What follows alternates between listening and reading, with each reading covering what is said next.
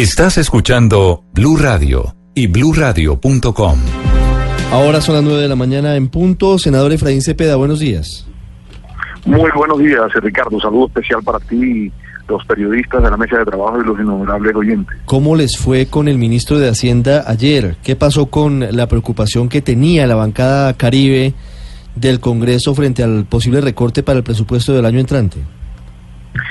Bien, pues eh, seguimos eh, con con una preocupación por el recorte al Caribe y adicionalmente por los recortes a los subsidios de energía y gas. Aquí se nos presentó un regionalizado adicional eh, donde pues eh, se tienen en cuenta 12 billones de pesos adicionales, ¿no? Para repartir en, en las regiones entre los diferentes programas, pero no están financiados los 12 billones de pesos, de manera que ese es un saludo a la bandera, porque el Atlántico figura con 340 pesos más, pero fuente de financiación o no existe. El gobierno insiste en que la fuente sea el IVA generalizado del 19% a todos los productos, incluida la canasta familiar. Muchos de los coordinadores ponentes y ponentes hemos expresado que es inaceptable. Sí, pero, senador, discúlpeme, eh, para, para ir eh, de acuerdo a lo que usted nos cuenta, el ministro de Hacienda, Alberto Carrasquilla, ayer volvió a plantear la idea de tener un IVA masivo de 19%, incluyendo la canasta familiar para tapar el hueco que hay para el presupuesto.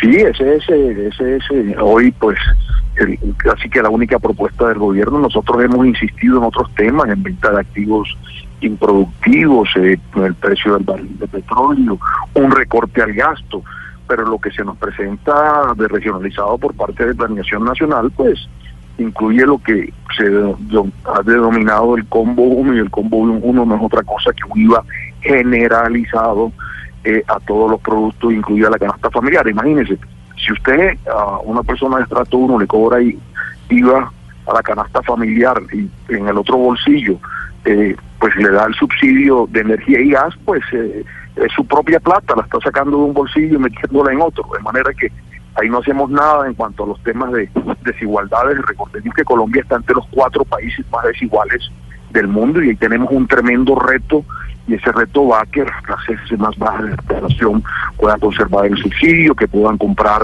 eh, los huevos y el arroz y la canasta familiar sin 19% de, de IVA. Usted imagínese eh, esa persona que sale todos los días a ganarse la vida en la mañana temprano y llega a la tienda eh, de la esquina y ya vale 19% más eh, eh los escasos productos que compran. Es como quitarle la comida de la boca y hemos eh, venido expresando que hay que buscar otros caminos diferentes. No, no, se nos ha presentado la propuesta de venta de activos improductivos, la posibilidad de mayor ingreso por el mayor barril de petróleo. Hemos pedido un recorte generalizado del gasto eh, para que vaya la inversión. Pero, de manera que pero, pues, lo de ayer Sí, Ricardo. Pero si le entendemos bien, eh, prácticamente lo que está diciendo el, el ministro es, es lo siguiente. Mire, si no queremos recortar esto, ni recortar esto, ni, lo, ni recortar esto, ¿ustedes me tienen que apoyar con el tema del IVA generalizado? Sí, pero aún con el tema del IVA generalizado desaparecen los subsidios para trato 3 de la población, que era el 15%, golpeada fuertemente a la clase media, y se reducen los subsidios para estratos 1 y 2. Estrato 1 era del 60%, queda en el 50%, estrato 2 era del 50%, queda en el 40%, y estos son subsidios mm. para todo el país. Esto no es exclusivo para la región caribe colombiana. Pero, senador, anoche la ministra de Minas hizo una declaración desde la Casa de Nariño diciendo que, que el gobierno no iba a reducir los subsidios para los estratos 1 y 2.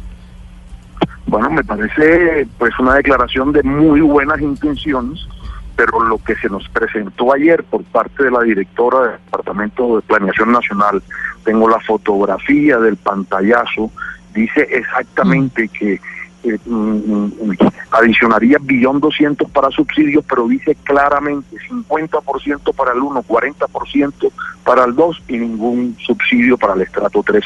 De manera que tendrán que ponerse de acuerdo al interior del gobierno nacional, porque va en contravía de, pues, de lo que dijo Planeación Nacional, nos, nos dijo al oponente, todos lo vimos, tengo la fotografía donde... Eh, ahí dice que desaparece el subsidio para el estrato 3.